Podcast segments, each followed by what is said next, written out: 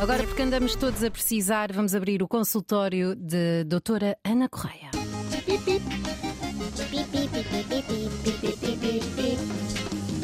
Uma cantiga por dia até cura a melofobia. Acabe com pi. cefaleia. Tome os audiogésicos da doutora Ana Correia. Estou um bocado triste porque De estive repente, doente, a meio da emissão, sim. estive doente e ninguém me receitou audiogésico nenhum. Desculpa, Ana. Pá, isto já se sabe que em casa do Ferreiro, espeto de pau. Podia recomendar-te a banda sonora do Deep Throat, porque tiveste um problema de garganta. Pois é. Muito bem. Obrigada, bom, Bom, dia. eh, está aqui o ouvinte Cristina Pereira. está aqui, quer dizer, não está aqui em estúdio, está em espírito, porque nos mandou uma mensagem para o WhatsApp 924 125258, que é para onde vocês devem enviar os vossos sintomas. Mensagem essa que passo a resumir. Diz ela assim: Tenho um grande problema em despachar pessoas. Ok. Calma, diz a Cristina. Não lhe estou a pedir para ser cúmplice de nada. Por despachar, entenda-se não conseguir terminar uma conversa em pouco tempo. Quer seja uma chamada de um familiar ou amigo, uma vizinha ou até mesmo uma testemunha de Jeová.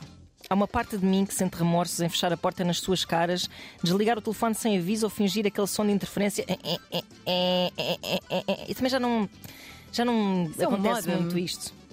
Não é? Mas há outra parte de mim que sente que pode ser a culpada por deixar as pessoas ir além do que é necessário, o que faz de mim o imã de conversas chatas. Ora, no fim da sua missiva, esta nossa paciente pergunta como lidar com as secas ou mesmo mudar o seu comportamento e evitá-las. E eu estava a pensar, muitas vezes, quanto mais uma pessoa evita, mais facilmente esperam. É apanhada, mais esperam, mais facilmente é apanhada nas malhas da conversa de chacha. Parece-me bem que a Cristina sofre de um certo people pleasing e que evitar essas eh, conversas poderá depois acarretar um sentimento de culpa com um efeito contrário ao desejado, tipo, pronto, vai, eu, eu mereço, eu mereço ser um saco para onde podem vomitar as vossas vidas desinteressantes. Mas não, Cristina, ninguém merece. Ninguém merece.